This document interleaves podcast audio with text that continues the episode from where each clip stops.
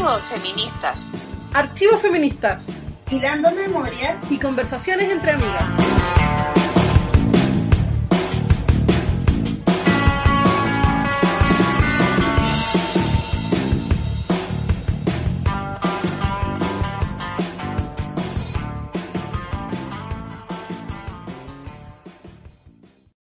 Hola, estamos en una nueva edición de Archivos Feministas. Este es el capítulo 4 de nuestra segunda temporada y estamos en el mes de abril, que ya falta poco para que se termine.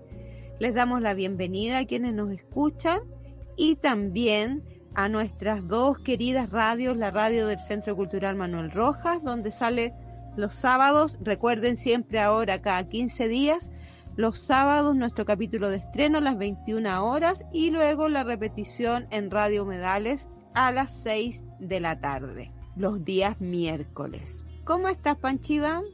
Hola, Mari, qué gusto saludarte, qué gusto saludar a las personas que nos escuchan hoy.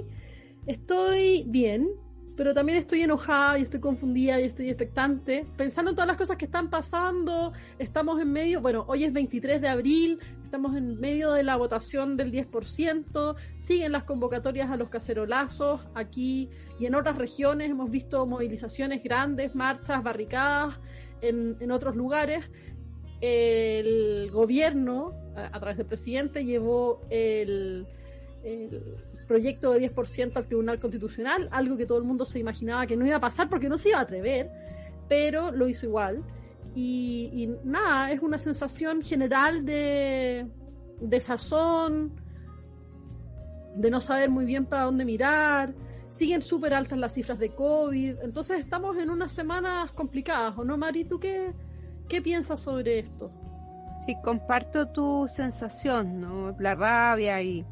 Pero también como el agobio y la incertidumbre que genera esta situación.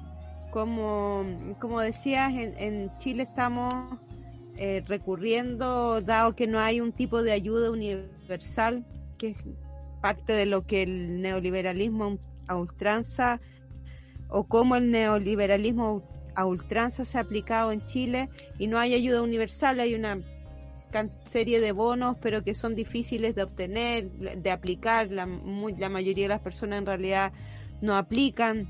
Este retiro, este, que ya sería un tercer retiro que se está pidiendo del 10%, que es de nuestros propios fondos previsionales, estamos sacando plata de lo que va a ser parte de nuestra jubilación está en entredicho y está ahí en una situación de desfase tremenda, ¿no? Entre una gran mayoría demandando eso, aunque sabemos que no es lo ideal, porque estamos sacando de nuestro propio, de nuestros propios ahorros de alguna manera, pero ayuda a la emergencia. Pero por otro lado también eh, la tosudez, el no escuchar desde las autoridades, pero también una serie de dichos de de las élites, principalmente de algunos empresarios, en términos de que mmm, el entregar beneficios implica que las personas no van a querer ir a, trabajar y, una serie de dichos que parecen... Eh, vi un meme que era como de un señor feudal diciendo, bueno, eh, no les demos más cosas porque no van a querer trabajar. Y es, y es un poco eso, ¿no? Siempre esta duda en torno a la capacidad y la, y la calidad de cada persona de decidir qué es lo que necesita y cómo y cuándo, ¿no? Mucha sordera, mucha incapacidad de, de escuchar a la mayoría de las personas y, y también creo que desde ahí harta, harta desesperanza, ¿no? Sí, que de alguna manera convive con, con la aparición nuevamente de formas asociativas tan apareciendo con más fuerza las ollas comunes y otras experiencias para tratar de, de paliar la crisis, ¿no? En este contexto me parece que algo importante también es poder seguir eh, comunicadas, ¿no? Es poder seguir dialogando y debatiendo y desde ahí, a pesar de todo lo difícil, queremos contarles una buena noticia para nosotras y para nuestro podcast, que es que hemos ido agregando plataformas, nos hemos sub subido a más plataformas para que pueda ser escuchado por más personas. Entonces ahora van a poder escuchar todos los capítulos de Archivo Feminista en Evox y Spotify, que era donde estábamos en un principio, pero además recientemente en Google Podcast y ahora desde estas semanas también en Apple Podcast. Así que ahí les dejamos esa invitación.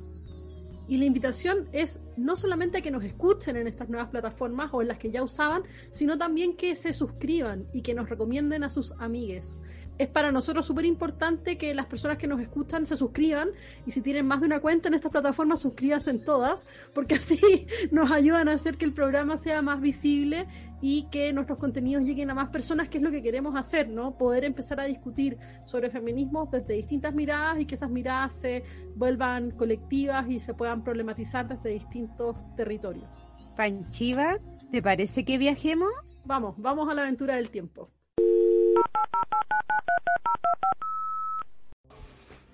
Hola, me llamo Carla Rivera, soy docente de la Facultad de Humanidades de la Universidad de Santiago y también editora general de la revista del Departamento de Historia. Si pudiera viajar, me gustaría ir a España a conversar, ¿no es cierto?, o a tomarme un café con la académica e intelectual feminista Remedios Zafra. Desde un tiempo a esta parte viajo recorriendo, ¿no es cierto?, sus escritos eh, sobre el ciberfeminismo, la forma, ¿no es cierto?, de democratizar el feminismo a partir de lo digital y también desde sus estudios de precariedad, en donde sosteniendo un poco las premisas que levanta Judith Butler con la precariedad y Donna Haraway, ella postula, ¿no es cierto?, los problemas que tiene la la precariedad en tanto un entusiasmo malentendido, ¿no es cierto?, que nos permite y nos condiciona y nos subordina a aceptar las reglas establecidas y cómo éstas claramente están cruzadas por categorías como de clase y de género.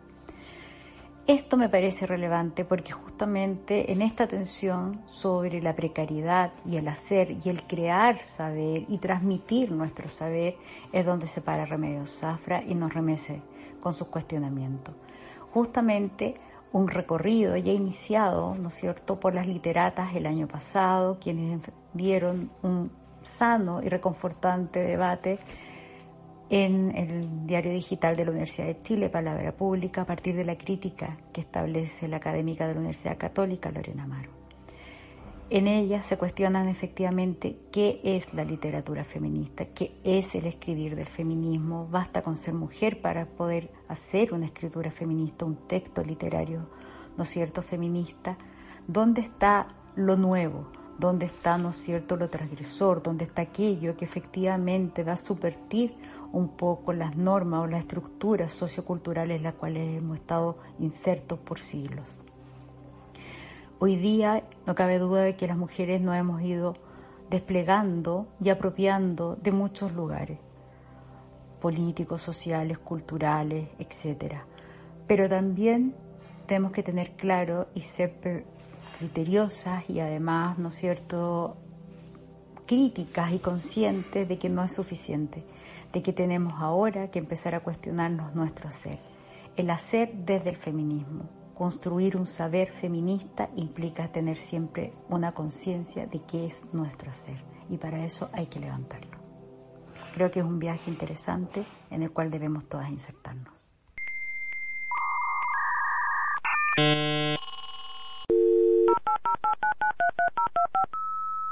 Intencionando nuestros archivos, vamos a comentar el libro de Audre Lorde, Los diarios del cáncer.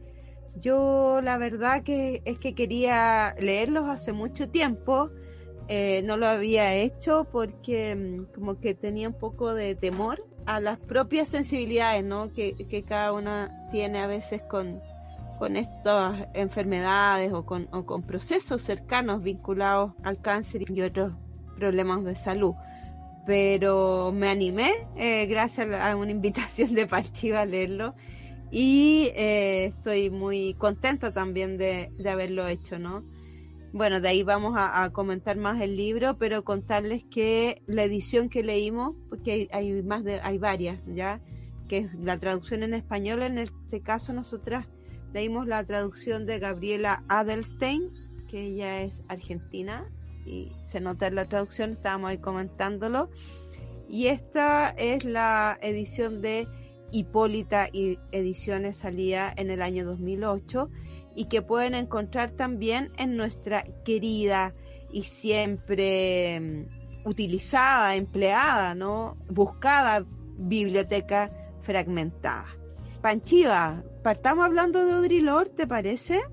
Mari, sí me parece, me parece súper importante hablar de Audre Lorde, aunque hay que recordar que ya leímos un texto de ella esta temporada. Estuvimos leyendo Las herramientas del amo no desmontarán la casa del amo en el capítulo 1 de nuestra nueva temporada de Archivos Feministas. En esa ocasión dijimos algunos datos sobre Audre Lorde, que nació en Nueva York en 1934, por ejemplo, y que murió en las Islas Vírgenes estadounidenses en el 92. Fue una autora feminista negra, lesbiana, activista, poeta, teórica feminista que escribió distintos tipos de textos. Por un lado, estuvo súper implicada en, el desarrollo de ejercicios que tuvieran que ver con lo autobiográfico. Eso vamos a estar leyendo hoy día. Los diarios del cáncer es un texto que habla de su experiencia con el cáncer, con el cáncer de mama, con la forma en que enfrentó la enfermedad y los tratamientos y la forma en que los tratamientos también eh, ordenan los cuerpos de las personas que padecen ciertas enfermedades y los ponen dentro de los horizontes de lo normal o construyen ciertos horizontes de lo normal, pero también escribió, bueno, poesía, hay algunas cosas que están traducidas al español, el año 2020 salió una traducción de Unicornio Negro, que es quizás uno de sus libros más famosos, que es una edición muy, muy bonita porque es bilingüe, y también escribió textos teóricos como el que leímos en ese capítulo anterior, entre los que se encuentran algunos aquí en este mismo Los Diarios del Cáncer. Está formando parte de este libro Transformar el silencio en lenguaje y acción, y ese es uno de sus super clásicos eh, escritos sobre teoría feminista. Así que nada, la invitación está hecha, vamos a dejar el link de descarga y Mari, cuéntanos más sobre tus impresiones con este texto. Es un texto corto, además, tiene menos de 100 páginas y realmente vale mucho la pena poder visitarlo. Sí, creo que como terminaste ahí diciendo, vale mucho la pena visitarlo por varias cosas. Y una de las que a mí me, me tocó más es que creo que son cosas de las que no se habla de esta manera. Desde un texto que es un diario o partes del diario que escribió en, un momento específico del proceso del cáncer, pero que también es teórico, eh, también em, aborda una serie de reflexiones que se cruza lo autobiográfico con una serie de reflexiones que tienen que ver con, en el caso de Audre con ser una mujer negra, lesbiana, y con toda la, historia y las expectativas que hay en torno, en torno a eso, ¿no?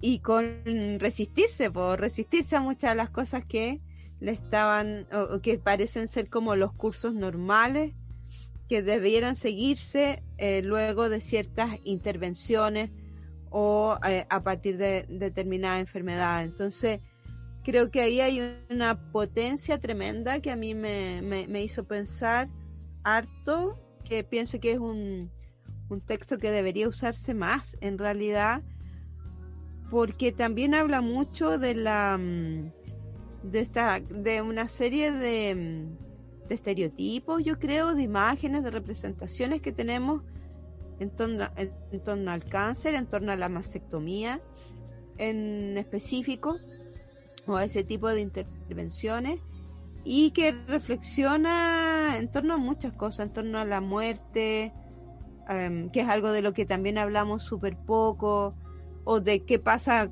si sobrevivimos a una enfermedad grave, eh, cómo eso nos para en el mundo, pero eh, también tiene que ver, creo, con la con la aceptación de que en algún momento nos vamos a morir. Y eso es algo complejo y súper importante creo de pensar hoy día, ¿no? Que además estamos atravesando por, por esta pandemia y por mucha muerte y mucha enfermedad también.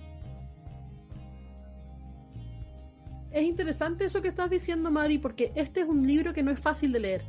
Pero cuando pensamos en un libro que no es fácil de leer, de repente nos ponemos a pensar en estos libros que son eh, libros duros de teoría. ¿no? A veces pensamos en la filosofía, en estos textos que todo el rato nos están expulsando y que nos acercamos, tratamos de leerlo, alcanzamos a leer un pedacito y después tenemos que volver y revisar y tal. Este es un libro difícil de leer, pero es un libro difícil de leer en otro sentido. No está hecho para ser difícil en términos eh, conceptuales y eso no significa que no ponga cuestiones clave sobre la mesa, sino más bien que busca generar reflexiones sobre cosas que nos atraviesan de maneras que son muy duras también. Una de las características que tiene la, la escritura de Audre Lorde, y es una de las razones por las que a mí me gusta tanto, tiene que ver con la forma en la que está dispuesta a atravesar y a dejarse atravesar por el dolor y por situaciones que tienen que ver con el sufrimiento, con el miedo, con la vergüenza, con el fallo. Y esto en este texto corto, en este libro de pocas páginas, se vuelve súper brutal. Es uno de esos libros que tú vas leyendo y vas cerrando constantemente porque te sobrepasa. Te sobrepasa a ratos por la belleza, te sobrepasa a ratos por la violencia que aparece en las narraciones, en este intercalado entre eh, notas del diario y eh, textos más teóricos. No sé, me acuerdo mucho, por ejemplo, de la negación de Audre Lorde a usar una prótesis mamaria después de la mastectomía y la forma en que era presionada por las personas del hospital para que la usara, porque decían que negarse a usar esa prótesis, es decir, negarse a construirse un cuerpo que se viera como normal, un cuerpo de biomujer que se viera como normal, era desalentar a las otras personas que estaban pasando por situaciones similares. Y era eh, transformar su cuerpo en algo monstruoso, en algo imposible, en algo alejado de lo real y que, mm, que plantaba desazón y plantaba miedo y plantaba incertidumbre en las otras pacientes que estaban atravesando por ese mismo tratamiento. Entonces había ahí un llamado a lo colectivo y a la generosidad con los otros, pero con, un, con una obligación de hacerse un cuerpo que pareciera como si no hubiera atravesado por ningún proceso médico, ¿no? como si no hubiera atravesado nunca el cáncer, un cuerpo que estuviera eh, limpio, digamos, de esta historia. Y frente a eso, Audre Lorde se va a revelar, lo va a pensar, lo va a escribir y lo va a escribir de maneras súper duras también. ¿no? Va a pensar qué le hace a ella imaginarse y sentir su cuerpo eh, atravesado por esta cirugía, pero al mismo tiempo cómo funciona la prótesis en este sentido normativo y cómo también se piensa el cuerpo de las mujeres como obligatoriamente teniendo ciertos rasgos y ciertas características. Eso me pareció súper interesante. ¿Qué, ¿Qué, es lo que a ti te gustó más o cuáles son las partes que más te sorprendieron, Mari, de la lectura? Concuerdo con, con eso, con esas partes, que una son partes súper importantes en el libro, en realidad, como en torno a la... También como todo el proceso, ¿no? Que ella cuenta de informarse, de decidir si hacerse mastectomía o no. Eh, también que es algo que pasa, ¿no? Cuando, cuando atraviesas por esta enfermedad muchas veces también como esta manera de tratar de apropiarte, ¿no? De la enfermedad también, en términos de buscar información, ver qué hacer, pensar qué tratamiento es mejor, em, decidir, ¿no? Tratamientos más tradicionales u otros. Toda esa reflexión me parece súper interesante y mismo ella cuenta también en torno a la necesidad de hablarlo con otras mujeres, ¿no? Porque en relación a lo que tú misma decías de la mastectomía y de esto que, le tratan de imponer todo el rato luego la operación de usar prótesis, que ahí dice que era como una bolita de algodón, no, como de lana de oveja, que tenía todo un formato. Em, y que le decían que el no querer usarla lo que hacía era bajar la moral del resto de, la, de las mujeres enfermas, ¿no? del lugar donde ella se atendía. Em, también Em, tiene que ver con esta idea de, mm, del cuerpo de las mujeres en particular como un cuerpo para otros, ¿no? Porque ni siquiera tiene que ver tanto con que con, con una prótesis que impida el dolor ni nada. Ella habla mucho relata mucho el dolor, dolores físicos, ¿no? A partir de la operación y de intervenciones que son súper em, potentes, digamos, ¿no? Y deben ser muy dolorosas. Entonces, eso me llama mucho la atención, me llama mucho la atención esa insistencia hasta el día de hoy, o ese poco respeto a la, a la posibilidad de, que hayan opciones distintas en determinados tratamientos. Habla mucho ahí también de cómo eh, todo el tema, ahí está recién empezando, y está, ella está en esto a finales de los 70, principios de los 80, ¿no? Evidentemente de ahí hasta hoy hay todo un mundo de, de esta cirugía que le llaman como cirugía de reparación mamaria o algo por el estilo, que ya ahí ella refleja cuando está siendo tomado desde el mundo más vinculado a la cirugía plástica, ¿no? Y también se transforma en otro en otro negocio, en otro en otro espacio de como bien comercial, ¿no? Entonces, bueno, todos esos recorridos me parecieron súper interesantes y también la necesidad de hablar, que ella lo plantea súper fuertemente con otras mujeres. Pero también ella plantea muy claramente la necesidad que tuvo de hablar con otras mujeres lesbianas. Porque toda la idea de la prótesis mamaria, etcétera, o, de la significancia de, em, de una operación como la mastectomía, está construida desde la heterosexualidad. Y también ahí dice cómo se sentía súper eh, ajena también a mucho de los discursos, aún asumiendo que muchas cosas eran como súper bien intencionadas, em, pero que le eran súper ajenas. Entonces creo que eso también abre muchos mundos, cuenta con personas con las que habló, con otras mujeres y que piensa que quizás es la primera vez que lograron hablar de esto así largamente, eh, con detalles, porque son cosas que las demás personas no quieren oír.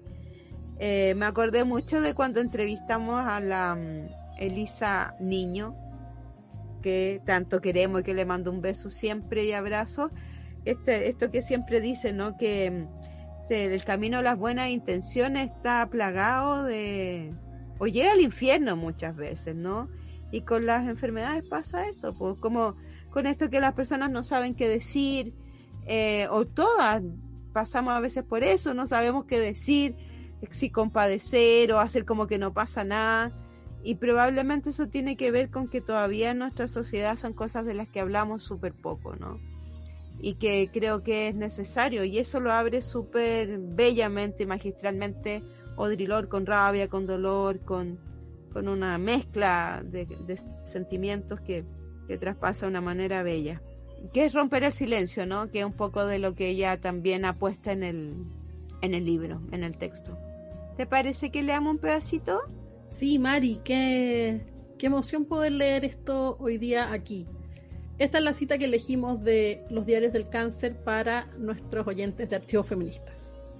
Descubrí que luchar contra la desesperación no significa cerrar los ojos ante la enormidad de las tareas necesarias para efectuar un cambio, ni ignorar la fuerza ni la crueldad de las fuerzas alineadas en nuestra contra significa enseñar, sobrevivir y luchar con el recurso más importante que tengo, yo misma, y disfrutar esa lucha.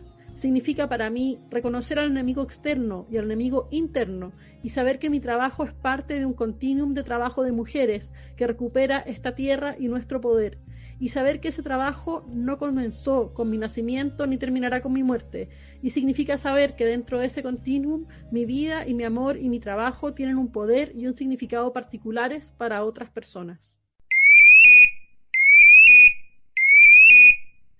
Hola, soy Toli Hernández, eh, soy activista lesbofeminista antirracista Em, hago parte de la colectiva Las Tres Avisales y quiero contarles que este martes 20 de abril presentamos el tercer reporte de violencias policiales a disidencias sexuales durante la insurrección y la pandemia, que comenzamos a desarrollar desde el 18 de octubre.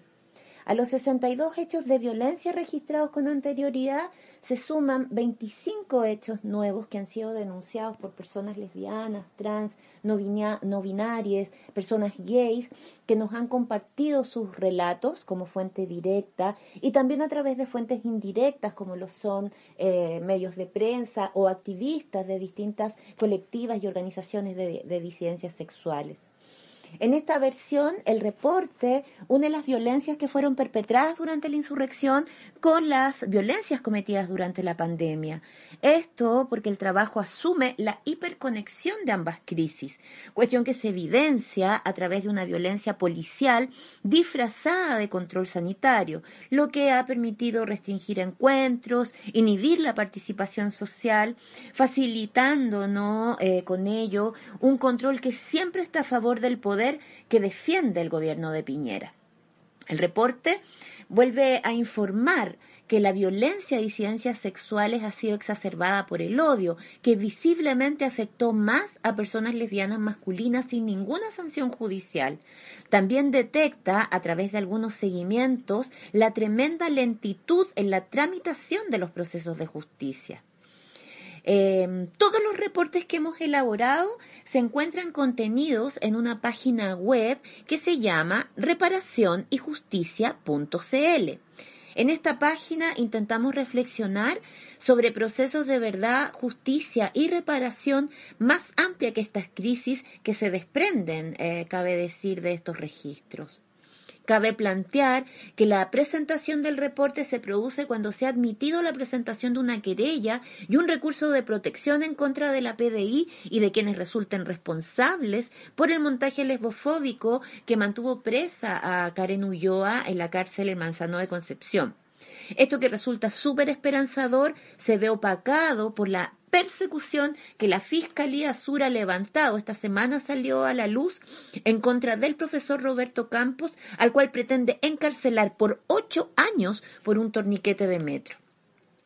Em, esto releva para nosotras la importancia de los reportes, pues no solo son un ejercicio de memoria que ha registrado nada más estos hechos, sino que han nutrido la articulación de un tejido activista conformado por distintas y diversas colectivas feministas, lesbofeministas, lesbofeministas antirracistas, organizaciones disidentes sexuales que denuncian, acompañan y se comprometen con que estos hechos de violencia no vuelvan a ocurrir. Llegamos a nuestra sección de entrevistas y hoy vamos a hablar con Val Flores, que nos visita en nuestro estudio virtual de Archivos Feministas desde La Plata. Val, hola, ¿cómo estás? Bienvenida a Archivos Feministas, qué gusto poder saludar. Hola, bienvenida. Este, muchas gracias por la invitación y muy contenta de, de poder conversar con ustedes. Una pregunta que le hacemos a todas nuestras personas invitadas al programa es, en realidad no es una pregunta, es una invitación que le hacemos a las personas invitadas, es que se presenten y que nos cuenten más o menos quiénes son o cómo se imaginan o cómo se piensan a sí mismos. Es una pregunta difícil, pero emocionante porque nos permite imaginar algo así como un mapa de feministas y miradas críticas posibles. Así que, Val, cuéntanos por favor. Bueno, eh, digamos, me pienso como una activista de la disidencia sexual, feminista, eh, lesbiana, escritora, maestra, eh, masculina, una chonga, como diríamos en, Argentina, que me dedico a realizar talleres de escritura, de feminismos, y que intento un cruce entre prácticas pedagógicas, prácticas artísticas, prácticas poéticas y mm, digamos que mi pasión vital es la, escritura. Y antes de la pandemia me dedicaba a, dar talleres eh, grupales, presenciales y a la realización de algunas performances como formas de intervención política, estética, incluso pedagógica. Eh, vivo actualmente en la ciudad de La Plata y muchos años de mi vida los este, viví, digamos, en, la ciudad de Neuquén, en la Patagonia Argentina, donde fui parte del grupo Fugitivas del Desierto, lesbianas feministas, que activamos desde el año 2004 al 2008. Y también fui parte del archivo digitalizado del activismo lésbico de Argentina, que creamos en el año 2011, que es un, un archivo que tiene forma de blog y en el cual participé hasta el año 2015. Así que más o menos esa es un, pequeño mapa de, de mis trayectorias feministas eh, de la disidencia sexual. Hola Val, eh, también te saludo y te doy las gracias por acompañarnos en este nuevo capítulo de Archivos Feministas. Y es una pregunta que es también como una pregunta que le hacemos a todas las personas que entrevistamos en esta, en esta sección, que es cómo te acercaste por primera vez a los feminismos, al activismo, ¿no? Y, y, también cómo ese primer acercamiento repercute hasta hoy, ¿no? Con, con las continuidades, quiebres, tensiones que pueda tener. Eh, de estas trayectorias que ya nos hablabas un poco en la, en la presentación también. Bueno, mi, mi acercamiento como a los feminismos, yo creo que fue mm, un deseo de para encontrar relatos, imágenes este, y palabras que pudieran nombrar mi experiencia eh, que tenía que ver más que nada a fines de los años 90, eh, principios del 2000, en relación a, mi experiencia lésbica.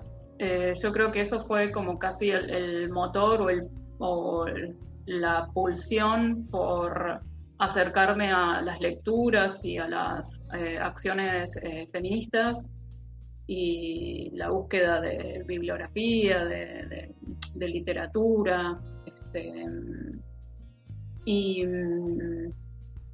mm, en, mi caso particular fue una búsqueda que, empieza más que nada eh, por los encuentros nacionales de mujeres, eh, fines de los años 90, que digamos incluso eh, fue mi, mi, primer lugar donde me visibilicé como lesbiana, más allá de mi familia y de mis amigues de, ese momento en el taller de lesbianismo. Y a partir de allí fue la, búsqueda de, complicidades eh, que permitieran pensar eh, en ese momento digamos, la inscripción de lo lésbico, pero dentro del feminismo, y, a su vez pensar las situaciones de, opresión y desigualdad de, las mujeres. Entonces, en esa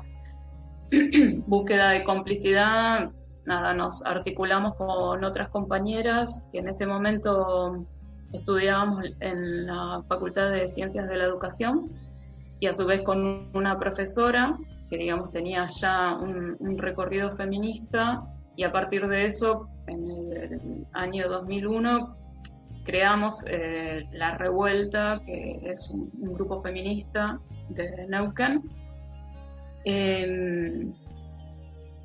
donde cruzábamos como la producción investigativa universitaria y académica con la acción política. Y en ese sentido, para mí fue un espacio importante de construcción de referencias, pero también a su vez como experiencia de contacto con el feminismo y de construcción del feminismo, ¿no? desde el sur, donde pensando que en la ciudad de Neuquén no había grupos de lesbianas eh, hasta ese momento, eh, también fue un lugar de, de desilusión por las disputas que se empezaron a dar dentro del, grupo, eh, por los caminos que tomaba el grupo y que la verdad que no, yo no encontraba un espacio para, para compartir mi propia experiencia de vida en relación con mi visibilidad lésbica en los distintos ámbitos de la vida y porque estaba tomando el grupo una dirección política que, a mí no, me convocaba. Eh, entonces, por diferencias justamente políticas y personales, es que en el año 2004 creamos el, grupo Fugitivas del Desierto, ¿no? Eh, de lesbianas feministas, que eh, era un, activismo no articulado en función del Estado, sino en función de, desheterosexualizar el espacio público y de hacer intervenciones creativas más relacionadas con el cruce entre lo artístico y lo político que pudiera lesbianizar el espacio público, digamos, y al mismo tiempo de hacernos visibles como lesbianas, eh, también poder problematizar la norma de, la heterosexualidad y la heteronormatividad como regulador de, nuestros cuerpos y del, espacio público, ¿no?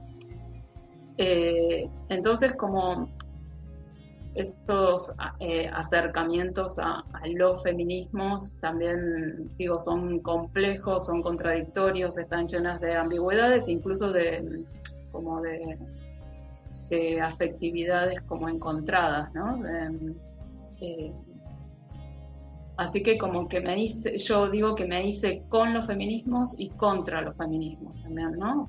contra determinadas este, posiciones dentro del feminismo, pero que creo que ese espacio como de, complicidad y también de antagonismo es que lo, que le da vitalidad, tanto teórica como política y poética, a los distintos feminismos. Justo la pregunta que tiene ahora tiene que ver con la potencia de los conceptos y con la importancia del rescate de la palabra lesbiana, que es una pieza, me parece fundamental en tu trabajo y en, la forma en que planteas tu activismo y también en la forma en que estás teorizando en torno a la necesidad de tensionar los espacios desde los que es pensada la disidencia sexual o el feminismo o las posiciones lesbianas como horizonte político. Entonces, ahí quería preguntarte por qué insistir en ciertos conceptos, por qué seguir pensando en eso, por qué pensarlos en distintos tiempos también. O sea,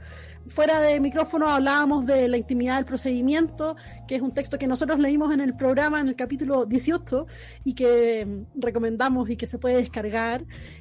Pero también está tu, tu libro El sótano de San Telmo, por ejemplo, ¿no? Para pensar la, el concepto lesbiana no solamente como una palabra para hoy, una palabra urgente de hoy, sino también una palabra que está cargada de memorias y de, de de historias que es necesario pensar en su propio tiempo, pero también mirándola desde distintas posiciones. Me, gustaría preguntarte sobre eso y también sobre, sobre qué hacer con una palabra a veces tan difícil y tan llena de posibilidades y significados. Me, quedo con esto último que decís de qué hacer con, esa palabra, ¿no? Eh, yo creo que, o sea, la, justamente la, la, vitalidad de, esa palabra se la da el ponerla en, tensión permanentemente y en, y en reinventarla cada vez, ¿no? Eh, cada vez que la nombramos, cada vez que la citamos y cada vez que eh, la inscribimos en, en genealogías este, eh, que no son lineales ni, ni, pacíficas, sino que están en, un campo de, disputa permanente. Digamos, para mí lesbiana eh, lo pienso justamente como un, espacio de invención teórica y poética que no pretende desexualizar, digamos, el, el concepto, sino eh, no quedar atrapado en una mirada neoliberal de las identidades como meramente una identidad sexual que estaría en algún catálogo que se codifica bajo narrativas este, como monolíticas y bastante uniformes y que aplanan eh, las experiencias que son totalmente variables y diferentes de acuerdo con los cruces de, de, raza, digamos, de nacionalidad, de clase, de, capacitismo y múltiples diferenciaciones, ¿no? Entonces, eh, en este espacio como de invención teórica, eh, no sé, me parece eh, interesante siempre estar como desarticulando esas gramáticas normativas que pretenden este, encapsular esos, esas categorías, esos conceptos que en realidad son conceptos que, mm, que hablan de nuestra propia vida y que nos han eh, y que tienen una, una historia que por un lado reconoce el sufrimiento y el dolor producto de digamos de los este, distintos dispositivos de violencia institucional eh, por los cuales se ha querido este, estigmatizar, criminalizar, eh, medicalizar y la identidad lésbica y silenciar fundamentalmente y borrar de, la historia, pero por otro lado también recuperar eh, las formas novedosas de construir la vida, de resistir a la norma, de producir conocimiento, de producir este, em, artefactos culturales para poder eh, construir como cierta cultura que permitiera una identificación comunitaria, digamos que obviamente que siempre es contingente, situada eh, y singular, pero que permite eh, justamente un modo de, habitar ese deseo, un modo de, imaginar otras posibilidades de vida, ¿no? Entonces, para mí, eh, las categorías hay que habitarlas para hacerlas estallar eh, y por eso tal vez esa insistencia en, la categoría lesbiana y, en el concepto justamente para nada, para ir este, deshaciendo fronteras, transgrediendo los límites que se van imponiendo tal vez desde, desde mm, los modos en que las políticas identitarias se articulan en ciertas coyunturas históricas, ¿no? Para mí por lo menos en este momento sí estamos en un, en un momento eh, de una donde las políticas identitarias han atomizado las luchas y, y, se crea como una cierta vigilancia, hay más una preocupación por la vigilancia entre las ideades que por las formas de articulación eh, en relación a las a cómo opera el género y cómo desde distintas identidades podemos organizarnos para ir desarticulando, digamos, esas opresiones en vez de pensarlas solo desde una sola identidad. Entonces me parece que estamos en un momento como complejo en relación a, a cómo funcionan las identidades en, en el marco de ciertas políticas económicas, culturales, ¿no? Sí, quería continuar un poco con lo que estabas diciendo, estaba pensando mientras hablaba sobre, sobre esta, esta búsqueda o buscar cómo, cómo hacer eh, estallar las identidades, cómo eso se cruza o lo has trabajado en tu experiencia en la pedagogía, ¿no? Que también es un ámbito en el que tú estás, ¿no? Y, y, y que aparece permanentemente, ¿no? Creo que ya sea en talleres o en el caso cuando hacemos clases en espacios formales, como las preguntas por la identidad, ¿no? Y formas de, de ponerle las identidades en, en, en, tensión, pero también en, en espacios que a veces ya no posibilitan diálogos, ¿no? Es como esto soy, esto siento y no, y no puedo dialogar con otro sentir, otro modo, otro pensar. Entonces, y, reconociendo la importancia también de, estallar las identidades, ¿no? De hacerlas, de no pensarlas fijas ni, ni permanentemente, pero, pero ahí cómo, em, cómo poder eh, aproximarnos a eso desde la pedagogía. Por lo menos desde, lo, desde mi propia práctica como maestra, como maestra visiblemente lesbiana, em, que digamos, trabajar como en un doble gesto de, por un lado, el reconocimiento de las identidades, de hacer visible, porque de algún modo, y nombrar las identidades, porque eso hace que eh, haya nombres y posibilidades de, de, dar lugar a vivir otros deseos en relación a lo sexual, en relación a la expresión de género, la identidad de género, digamos, eh, eso por un lado.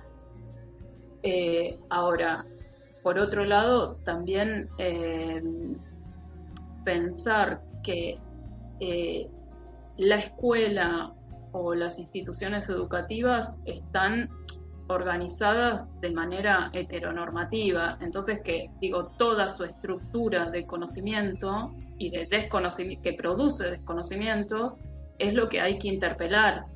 Entonces, digo, no nos alcanza solo con visibilizar, em, volver em, los espacios, este, no sé, como accesibles a lesbianas, gays, trans, no binarias, etcétera, sino lo que necesitamos es desarmar esas estructuras normativas del conocimiento escolar, académico, universitario, que son los que vuelven posible o imposible ciertas eh, configuraciones corporales, ciertos deseos sexuales, ciertas este, otras formas no binarias de, vivir el género. Entonces, para mí es como trabajar en ese doble movimiento que muchas veces eh, digamos, que implican prácticas micropolíticas de desarmar esos montajes normativos que tenemos supernaturalizados en las aulas y a su vez apuntar a, ciertas políticas más eh, institucionales eh, que van regulando lo que puede ser pensado, lo que puede ser enseñado, lo que puede ser visto, lo que puede ser escuchado en las instituciones educativas. Entonces es como una tarea donde hay que moverse como en distintos planos o en, distintas capas y en distintas escalas, ¿no? Otra pregunta que queríamos hacerte tiene que ver con la escritura, con la urgencia de escribir, con la necesidad de escribir, con la potencia de la escritura como una herramienta política y como un gesto de desobediencia. Tú tienes hartos textos que problematizan eso.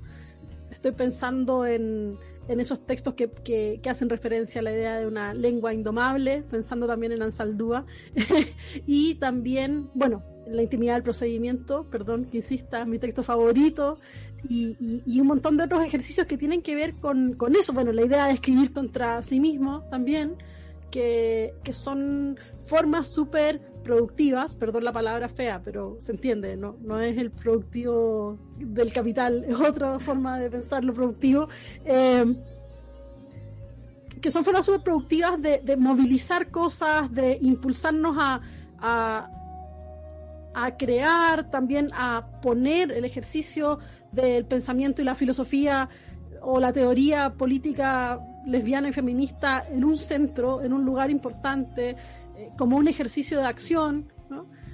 Eh, cuéntanos un poco sobre, sobre eso, sobre la escritura, sobre la importancia de la escritura, por qué hay que seguir apostando ahí y por qué eso es también una acción política radical.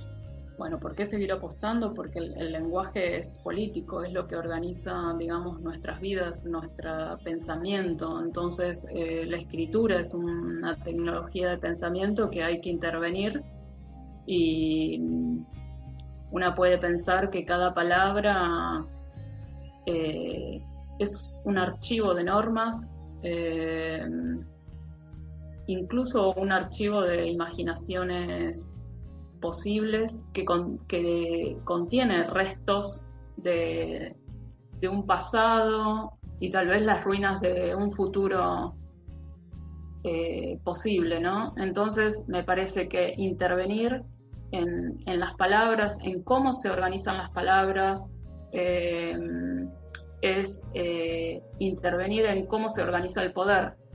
Entonces, por eso para mí la, escritura, digamos, como decías, una acción política radical es acción directa, acción directa sobre, sobre el mundo, sobre lo que podemos pensar, lo que podemos eh, ficcionalizar, lo que podemos este, imaginar, lo que podemos desear. Entonces, eh, por eso la insistencia en la escritura, digamos, como un campo a intervenir, porque la escritura, digamos, no es eh, una forma de comunicación, es una forma de pensar el mundo, ¿no? Una forma de de, configurar cómo, cómo, podemos pensar nuestro cuerpo, nuestros deseos, eh, nuestras identidades.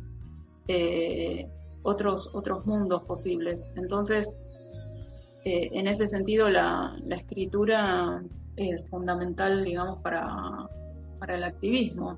Y no sé, como desde las perspectivas que yo la trabajo, justamente en los talleres de escritura,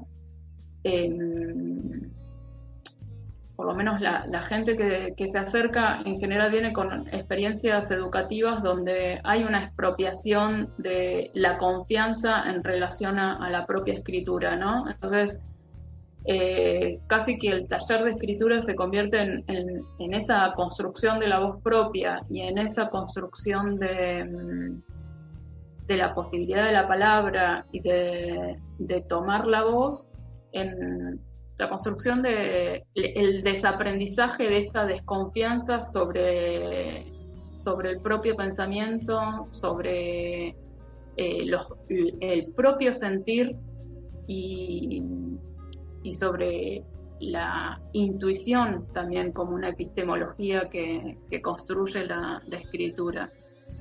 Eh, por eso como para mí las políticas escriturales son fundamentales para, para pensar también otros feminismos y, otras posibilidades de, la imaginación política, ¿no? Siguiendo ahí en, la, en este lugar de la, de la escritura, antes de, de empezar la entrevista nos comentabas que esta eh, por publicarse un, libro nuevo tuyo, ¿no? Entonces queríamos preguntarte por eso, para que nos cuentes y para que quienes nos escuchan puedan saber de este romper el, corazón del mundo modos fugitivos de hacer teoría. Este, este libro va a salir ahora, ya creo que ya en, mayo, ya se lo he publicado en España que se llama eh, Romper el corazón del mundo, modos fugitivos de hacer teoría, y es un, corpus de, ensayos eh, y ensayos poéticos eh, que de algún modo componen esta práctica política y poética de, hacer teoría como por fuera de la academia, ¿no? O sea, esta apuesta por la producción de conocimiento eh, desde, la, eh, eh, desde como una experiencia situada, pero desacademizada, ¿no? pensar la producción teórica como un modo de, producir saber desde nuestras vidas, ¿no? y obviamente que tiene cruces y citas a, otras eh, formas de hacer teoría, pero acá en este, en este caso recupero lo de los modos fugitivos de hacer teoría porque de algún modo van por fuera de las instituciones, agujerean las instituciones y recuperan la experiencia de fugitivas del desierto, que fue, digamos, eh, fue un grupo de activismo político, pero también un modo de subjetivación política de, pensarnos en ese lugar constante de movimiento como es la, fugitividad, ¿no? Eh, y, de, algún modo de, eh, desarmar las fronteras disciplinares para empezar a, pensar de modo más este, contaminante eh, esto entre lo poético, lo pedagógico, lo político, lo artístico, eh, lo teórico. Así que bueno, dentro de poco va a estar ese libro que lo que hace es eh, compilar las últimas producciones de estos artículos que andan sueltos por ahí por ahí y, ponerlos a dialogar a partir de esa de esa imagen que es eh, modos fugitivos de, hacer teoría. Y que justamente esto, romper el corazón del mundo, de algún modo también es eh, una forma de desenamorarnos de, la norma, ¿no? Como apunta un poco por ahí. Eh, y también reconocer que justamente eh, hacer teoría desde otros lugares también implican una forma de violencia de la cual nos tenemos que, apropiar en el sentido de que este, interpelan eh, espinosamente las normas, ¿no? Espinosamente, como un como un cardo, difícil de agarrar. Que hay un, hay un texto que nos gusta mucho de, de Olga Grau, del que siempre hablamos, que, que pone esa idea de lo espinoso, ¿no? pero claro, también ese espinosamente puede ser pensado como potencia eh, en el otro sentido del espinosamente. Eh, oye, oye, Val, una pregunta, bueno, porque además del libro, imagino que como una persona súper activa, inquieta, debes estar en un montón de, de otras aventuras, ¿o no? En este momento, cuéntanos un poco en qué más estás trabajando, qué te estás imaginando, cómo también este contexto en el que estamos toca tu trabajo y me imagino que te hace pensar en algunas cosas nuevas, ¿no? Em, primero que este contexto sí, obviamente tocó mi trabajo y lo tocó de manera, eh, bueno, como creo que nos ha tocado a todo el mundo, pero en particular, el, año pasado eh, yo creo que fue un, año más de, de, duelo de un modo de hacer, de, digamos, porque al, digamos, al no habitar la academia, mis espacios de construcción colectiva y de pensamiento colectivo eran los talleres presenciales que daba donde además tenían una el cuerpo y el contacto entre los cuerpos, ese entre cuerpo que se daba a partir de la implicación eh, de los participantes del taller, había ahí, el, era una zona de preguntas para poder tensionar durante el taller, ¿no? Entonces la imposibilidad de, del encuentro presencial de los cuerpos, de esa, digamos, la, ausencia de esa piel como, eh, como calle pública del pensamiento, a mí sí me afectó y como no soy un habitante de las redes ni de las pantallas, soy una fugitiva de las pantallas, la verdad que el año pasado solo pude eh, dar los talleres de escritura a nivel individual, pero no hice nada grupal. Tengo un texto escrito sobre esto que se llama Pequeña exégesis de un no, los malabares queer de un monosílabo, que va a salir publicado dentro de un tiempito. lo pude articular hacia fines de año, digamos, de qué era lo que me, lo que me estaba pasando en relación a, a la posibilidad de, primero, a no subirme rápidamente a los discursos de la adaptación y de la resiliencia. La verdad que no, no soy, digamos, una peligresa del pensamiento positivo, entonces como no, no me subí rápidamente a, digamos, a, la retórica de esto de, que hay que adaptarse y reinventarse. La verdad que me di el tiempo, creo que justamente eh, eh, fue un tiempo de duelo de ese modo de hacer, creo que también es el duelo de, esa pérdida, pero de todas las pérdidas que nos están atravesando por, esta pandemia y de la, digamos, de la exacerbación de todas las desigualdades que, ya veníamos viviendo eh, y de las precariedades que, tenemos que vivir. Entonces, la verdad que fue un tiempo más,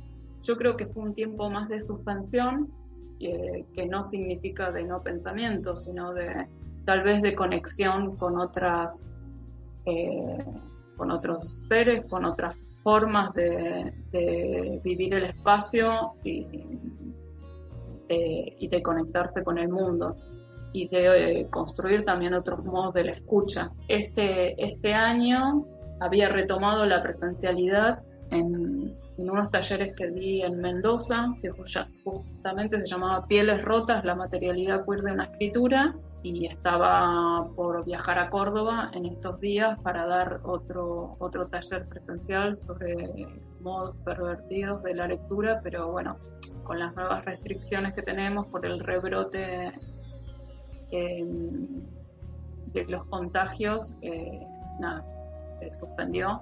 Así que es como ese, ese movimiento constante que nos exige de por un lado que parecía que bueno que íbamos a retomar y que después es como una vuelta hacia atrás, ¿no? Em, y, y, por otro lado, en proyectos, la verdad que no estoy en muchas cosas, siempre tengo obviamente escrituras que pulsan ahí eh, lo que sí puedo contar es la escritura junto con, Laura Gutiérrez, una amiga investigadora del CONICET, que estamos recuperando como la historia docente de, Claudina Marek, que es una eh, activista lesbiana que falleció en el año 2016 y que era maestra eh, y que fue pareja de Ilse Puskova, eh, una referente del activismo lésbico de Argentina durante más de 20 años y que fue desplazada del aula por lesbiana en los años 90.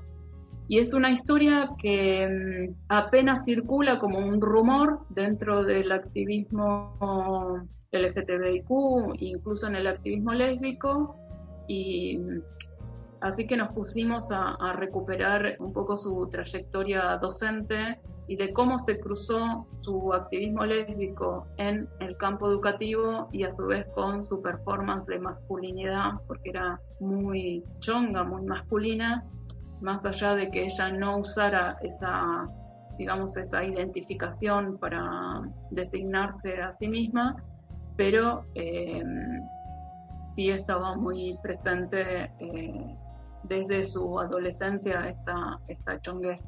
Así que estamos como en ese proyecto con Lau, activando esa historia que, queda a las sombras del activismo, ¿no? Y como recuperando ese cruce entre la práctica docente y el activismo lésbico, y más una práctica docente de primaria, ¿no? Eh, y esto, digo, por ejemplo, mm, sus amigas en general sabían de esto que le había ocurrido, pero sin embargo nadie sabe en qué escuela trabajaba, ¿no? O sea, como esas singularidades que después las tuvimos que rastrear a través del sistema burocrático administrativo del sistema del Ministerio de Educación, pero eh, nos interesa particularmente pensar esos cruces y, pensar que, digamos, cómo esa historia sigue eh, interpelando el presente de las maestras lesbianas, ¿no? Gracias, Val. Estamos llegando al final de nuestra entrevista, de esta sección de archivos feministas y la última pregunta también, como la primera, es una pregunta que le hacemos a, a todas las personas que nos han acompañado en esta entrevista. Entonces, ya a estas alturas le decimos la pregunta por el futuro, pero tiene múltiples interpretaciones que van desde el futuro no existe o es mañana en dos minutos, en diez años, pues como, como tú quieras, pero pensaba también en lo que decía antes, quizás a partir de este propio duelo que nos hablabas, ¿no? Eh, ¿qué, ¿Qué te imaginas, qué deseas eh, haciendo en el futuro, sea cuando sea, ¿no? Eh, cuando tú quieras o donde tú quieras ubicarlo. ¿Qué deseas también? ¿Qué deseo en el futuro? Em, a mí me gustaría hablar eh, de futuros en plural. Em, me gustaría hablar de futuros con minúscula, como escribo mi propio nombre, o sea, desmayuscularizar el futuro. Eh, ¿Y qué deseo? La verdad que me encantaría leer por puro placer. Eh, sí, sería como mi actividad este, eh, fundamental. y en términos más colectivos, la verdad que el futuro es como un signo de pregunta, pero un signo de pregunta no solo en términos de incertidumbre o incerteza, sino que también como un modo de, no sé, de pensar eh, eso que no ha sido realizado todavía, como lo dice Muñoz en Utopía Queer, digamos, ese entonces y allí que hay que construir, ¿no?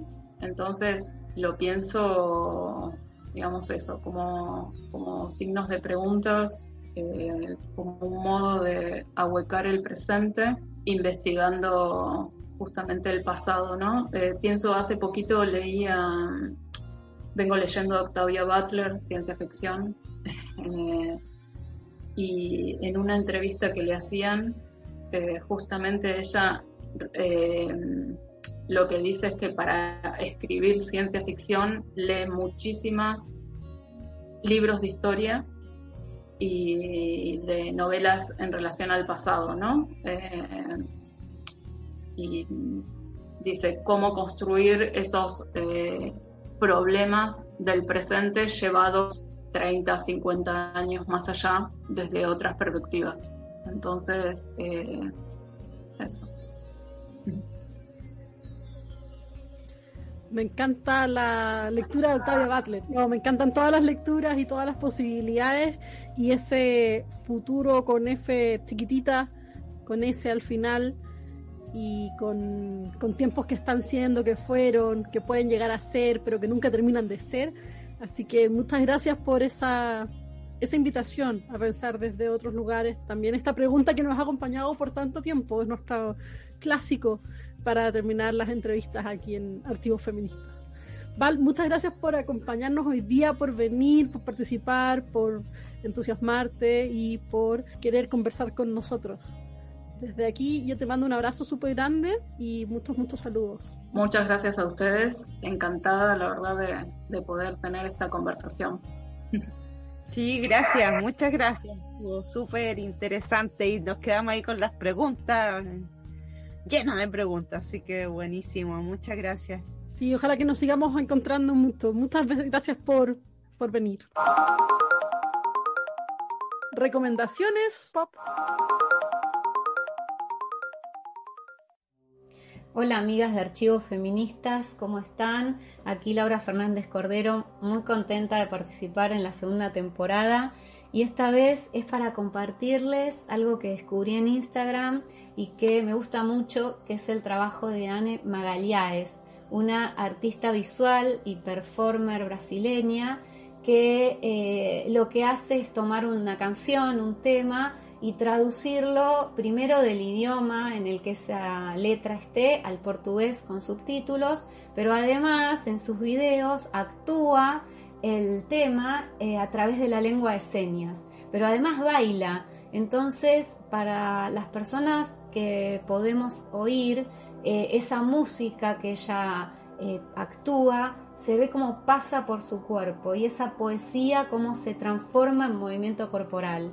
Y me encantaría conocer la opinión de personas sordas y de personas que conozcan la lengua de señas porque mi apreciación es parcial y sin embargo em, creo que no es un trabajo dirigido solo a personas sordas sino a mostrar cómo esa lengua de señas tiene esta capacidad de transmisión tan hermosa y a la vez a hacerte ver Em, qué hermoso sería poder conocerla, a esa lengua.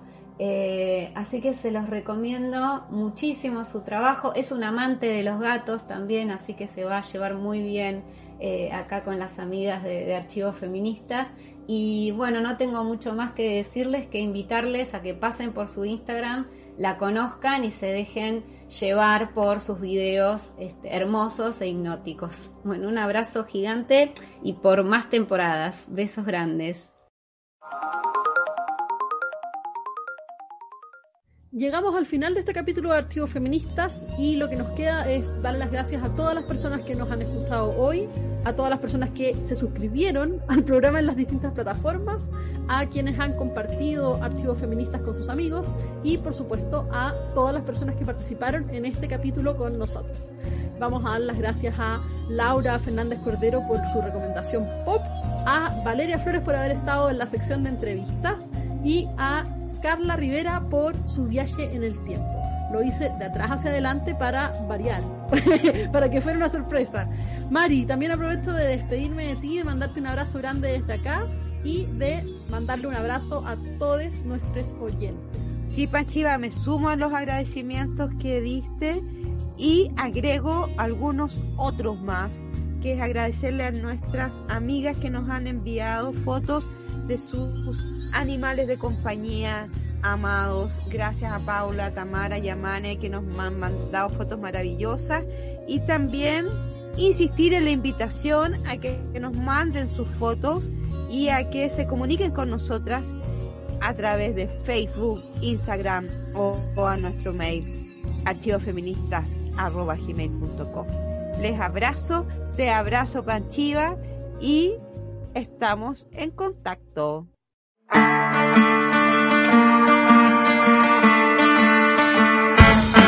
Archivos feministas. Archivos feministas. Hilando memorias y conversaciones entre amigas.